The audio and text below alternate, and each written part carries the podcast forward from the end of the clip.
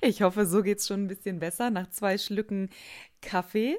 Meine Stimme klang gerade eben noch wie eine, ja, müde Pferdestimme. So sage ich's mal. Bin gerade eben erst aufgestanden. Es ist 6.33 Uhr. Aber das kriegen wir schon hin. Je mehr ich spreche, desto besser wird meine Stimme wahrscheinlich eingeölt.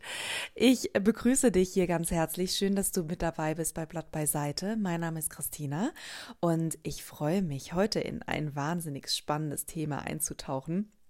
Und zwar geht es um Manipulationstechniken, um Mind Control, um wie man damals schon in den 60ern, ganz genau genommen, ähm, geht es um ein Chart, was ein Soziologe, Albert Biedermann, 1956 niedergeschrieben hat, um strukturierte Anweisungen zur Folterung von Kriegsgefangenen, damit man ihr Verstand brechen konnte, um sie gefügiger zu machen, um sie in den Wahnsinn zu treiben, um ihr Hirn auszulöschen und auch dementsprechend neu zu programmieren, wie ähm, ja, man das gerne haben wollte.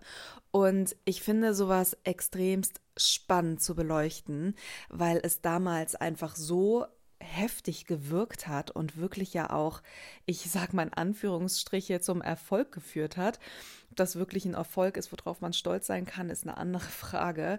Es ist erschreckend, ehrlich gesagt, aber ähm, ja, es ist vielleicht noch erschreckender, dass bestimmte Strukturen, die damals funktioniert haben, heute genau so noch funktionieren.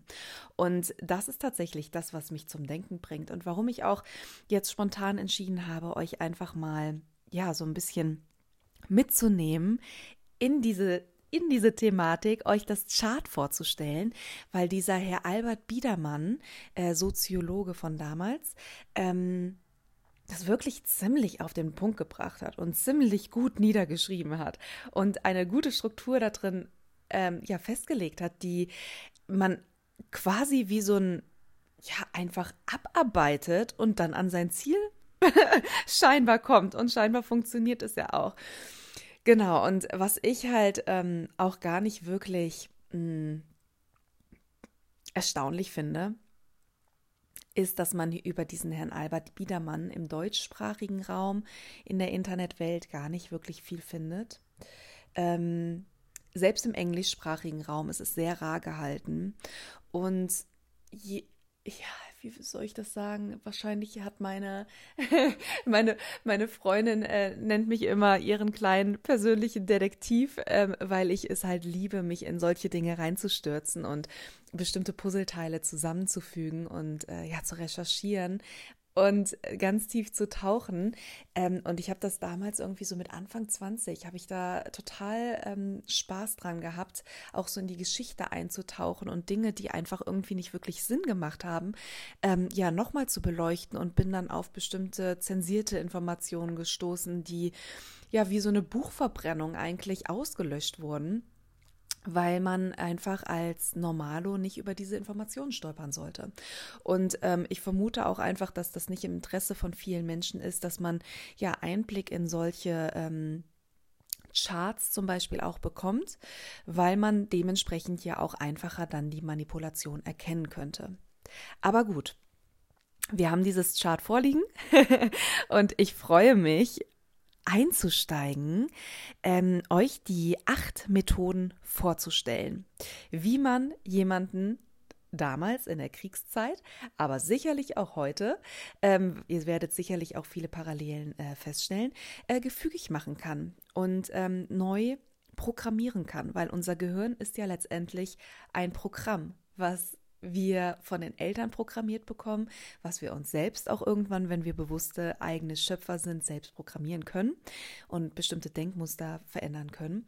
Aber ähm, ja, es ist auch sehr viel von der Außenwelt, was einfach als Einwirkung reinkommt, ob das auch dann gesetzte, bewusst gesetzte Traumata sind, ob das irgendwelche ähm, herbeigeführten Entkräftigungen sind, was auch immer, oder Erschöpfungen, ähm, Isolation, das macht was mit uns und unser K Kopf wird einfach anders programmiert und ähm, reagiert dann dementsprechend auch anders auf die Reize. Ich möchte noch nicht zu viel verraten. Es wird vielleicht eine längere Episode, aber ich finde es wert, ähm, das komplett zu beleuchten, um auch ja diese, diese diese Fülle von, von, von diesen Methoden überhaupt greifen zu können. Die erste Methode heißt Isolation, erzwungene Monotonie und Sinnesentzug. Was hat das für Auswirkungen auf den Mensch? Es beraubt das Opfer jeglicher sozialer Unterstützung und auch seiner Fähigkeit, sich zu wehren. Es führt zu einer intensiven Beschäftigung mit sich selbst und es macht das Opfer von Täter abhängig. Die Sinne von dem Opfer verwahrlosen natürlich in der Isolation und auch wenn du monoton einfach nur die ganze Zeit lebst und du zermürbst dich. Welche Varianten gibt es da? Man kann es unterschiedlich aufziehen. Entweder die vollständige Isolation, eine Halbisolation, eine Gruppenisolation oder jeden Tag dieselbe Routine, fast ohne Abwechslung, einfach diese Monotonie fördern. Eine karge Umgebung, keine Sinneseindrücke, eine eingeschränkte Bewegung oder monotones Essen. Hm, okay. ähm, das ist die Methode 1, Isolation dann steigen wir, es ist quasi wie so eine Kette, eine Kette auf das, also das, was aufbauend ist, ne? Und dann, wenn das gehalten ist, diese erste Methode, steigen wir in die zweite Methode ein. Die heißt Monopolisierung der Wahrnehmung. Was hat das für Auswirkungen auf den Menschen? Erstens, es fixiert die Aufmerksamkeit auf die unmittelbare Notlage. Es fördert die Introspektion. Es eliminiert Stimuli, die mit dem vom Peiniger kontrollierten Stimuli, konkurrieren. Und die dritte Sache ist, es blockiert alle Handlungen, die nicht mit der Unterordnung zu vereinbaren sind. Was hat das für Auswirkungen auf den Menschen? Oder das waren die Auswirkungen, Entschuldigung. Was gibt es für Varianten, das anzuwenden? Einmal die physische Isolation. Dunkelheit oder helles Licht, ständige Vorträge und Diskussionen, ständiges Wiederholen falscher Tatsachen und ideologischer Dogmen und selektives Vorlesen von negativen Briefen aus der Heimat. Ja, ich bin so, je, je mehr ich halt selber auch das Chart jetzt vorstelle, desto krasser durchblickt man natürlich auch oder durchblicke ich, ich kann ja nur von mir sprechen, so die Parallelen auch in 2020, 2021. Ähm, wo wir uns jetzt vielleicht auch gerade in welchem, in welche Methode wir uns befinden. Und ich weiß, dass sehr viele Menschen ähm, das vielleicht nicht mh, mm, wahrnehmen, dass man sich gerade auch in einer absoluten Mind in einer absoluten Mind-Manipulation und Mind-Control-Situation ähm, befindet.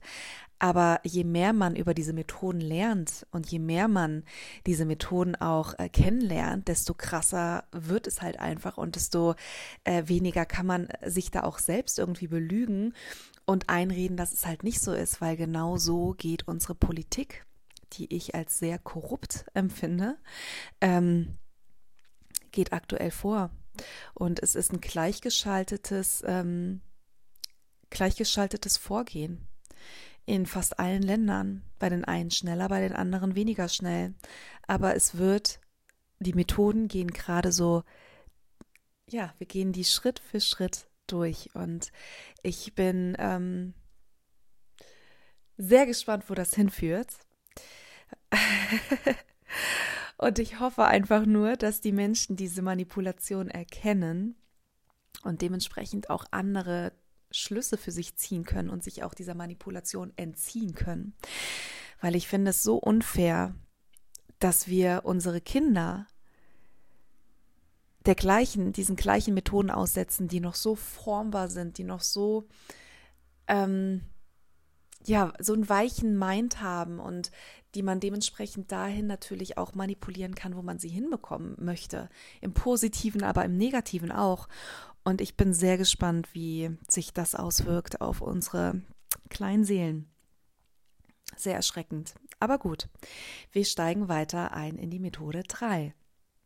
herbeigeführte, herbeigeführte Erschöpfung und Entkräftigung.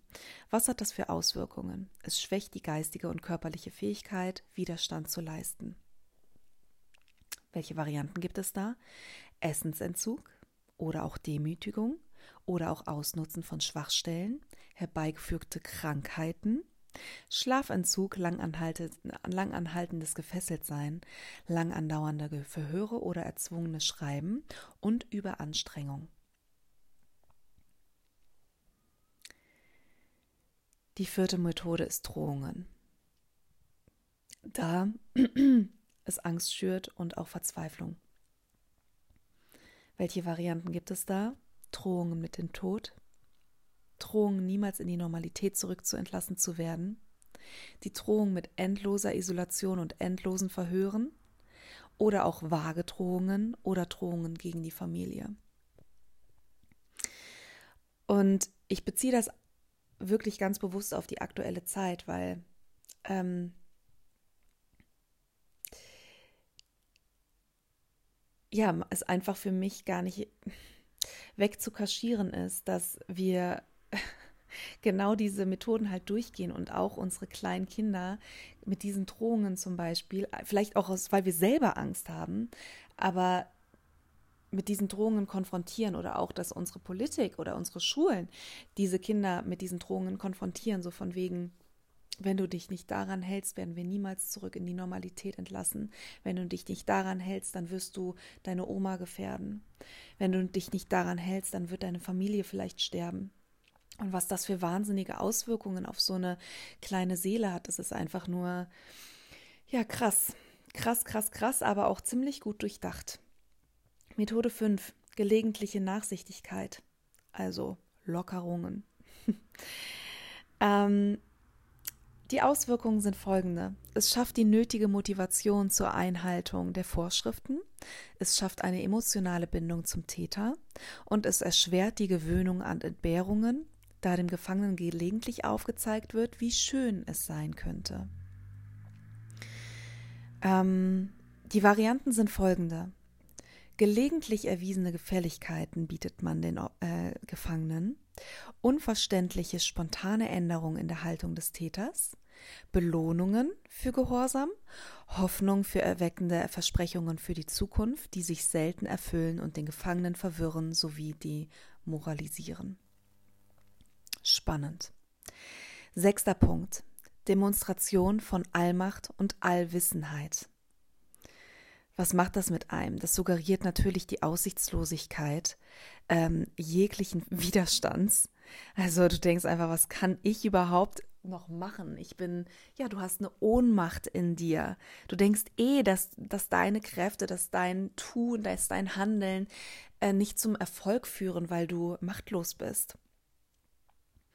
Welche Varianten gibt es da? Dem Opfer seine Rolle als unterlegener Gefangener vor Augen führen, das mangelnde Wissen des Opfers und das eigene überlegene Wissen hervorheben, die Kooperation für selbstverständlich vorgeben, eine vollständige Kontrolle über das Schicksal des Opfers beweisen und das Opfer mit Androhungen von Gewalt zur Handlung zwingen. Folgt direkt der siebte Punkt, das ist die Degradierung. Boah, es ist echt nicht einfach, das durchzugehen. Auf der einen Seite muss ich da echt drüber lachen, weil es einfach echt nach einem Schriftbuch, also nach einem Musterbuch hier alles vonstatten geht. Auf der anderen Seite wirklich einfach nur so fucking erschreckend, ähm, wie gut das funktioniert. Also Degradierung. Welche Auswirkungen haben Degradierung auf uns? Der Zustand des völligen Ausgeliefertseins zerstört die Hoffnung, dass Widerstand zum Erfolg führt und es reduziert den Gefangenen und das Niveau, reduziert den Gefangenen auf das Niveau eines Kindes oder eines Tieres. Ja, weil man ausgegrenzt wird, weil man ein Mensch zweiter Klasse ist. Ähm, wie genau macht man das? Zum Beispiel, dass man ähm, ja den Gefangenen keine persönliche Hygiene mehr zuschreibt, eine verschmutzte oder verseuchte Umgebung, dass man erniedrigende Bestrafungen herbeiführt, Beleidigungen und Verspottungen und auch eine Verweigerung der Privatsphäre. Und der letzte Punkt ist Durchsetzung trivialer Forderungen. Das ist die Machtkonformität zur Gewohnheit. Wie macht man das? Oder was für Auswirkungen hat das? Zum Beispiel erzwungenes Verfassen von Schriftstücken und Anwendung von stumpfen, nutzlosen, aber trotzdem zu befolgenden Protokollregeln. Das sind die Zwangsmethoden der Gehirnwäsche nach Albert Biedermann oder Biederman. Hm, ich weiß nicht genau, wie es euch geht, aber ich muss das echt erstmal sacken lassen. Auch obwohl ich das Chart selber ja kenne, aber das nochmal so laut auszusprechen und selbst sich darin zu erkennen, ist schon echt eine andere Sache. Und es macht einem was mit einem und es ähm, raubt mir persönlich ich kann ja immer nur von mir selber sprechen, weil jeder ja auch irgendwo an seinem eigenen Punkt steht, in seinem eigenen Journey und vielleicht ja auch die Maßnahmen von der Politik als sehr gut empfindet und als notwendig empfindet. Ich für meine Meinung kann nur einfach nur sagen, ich bin an einem anderen Punkt und es hat für mich einfach nichts mehr mit Gesundheit zu tun, sondern mit absoluter Manipulation und dass ein ein nicht greifbares Virus, was natürlich vorhanden ist und was auch existiert, das zweifle ich überhaupt nicht an, aber was genutzt wird, um bestimmte Strukturen zu ändern und auch ähm, Menschen gefügiger zu machen und was nicht mehr diesen Hauptgrund hat, wir möchten euch schützen, wir möchten, dass ihr gesund seid, sondern was einfach viel tiefer greift und ähm, meines Empfindens nichts mehr mit Gesundheit zu tun hat. Und es ist für mich echt heftig zu sehen, wie schnell sich ein Land von einer, ja, von, von dem, von, ich sag's so, wie ich es empfinde, von einer Demokratie wirklich zu einem absoluten undemokratischen Land entwickelt. Wie nennt man das? Wirklich schon fast faschistische Züge an, annimmt erschreckend, erschreckend. Und dass man selbst als Bürger, äh, wo man sich sicher wiegt, vor allem in einem Land wie Deutschland, selbst solchen Mind Control unterliegt. Ja, es öffnet einen die Augen, dass man nicht blind irgendwelchen Menschen vertrauen sollte, die einen Doktortitel haben, die eine andere Position haben, die vermeintlich übereinstehen, sondern dass man es hinterfragen sollte, von wem man regiert wird, von wem man geführt wird und wie die Menschen auch, wie brachial die auch vorgehen. Ähm ja, ich habe damals mal gelesen, dass man natürlich auch schauen sollte, wie die Menschen, die einen führen, dass man ziemlich schnell das wahre Ich sieht von den Menschen, wie sie Tiere behandeln und wie sie Kinder behandeln. Und vor allem Tiere, weil Tiere sind das schwächste Glied quasi in dieser Welt von, in der wir leben. Die äh, sind ähm, komplett auf uns angewiesen, natürlich unsere Kinder auch, aber sage ich mal, die Spezie Tiere haben noch weniger ähm, Rechte und wenn die Politiker zum Beispiel ein Fick auf das Tierwohl geben in dem Land, wo wir leben, kannst du dir auch gleichzeitig ausmalen, dass sie auch ein Fick auf deine Kinder und auf dich geben. Weil das ist so ein Saying, dass man, äh, ja, schauen sollte, wie die das schwächste Glied in der Kette behandeln. Und wenn die dem keinen Respekt schenken und wenn die da nur auf Profit aus sind, dann kannst du dir ähm, sicher sein, dass du das nächste Glied quasi in der Kette bist, ähm, worauf nicht wirklich Rücksicht genommen wird. Und dass du eigentlich nur für Profit, also dass du leicht austauschbar bist gegen Profit und Geld und gegen Macht. Na gut, das war's von mir heute. Ich wünsche dir einen wunderschönen Start in den Tag, einen wunderschönen Ausklang vom Tag. Lass es dir gut gehen. Besos, bis bald.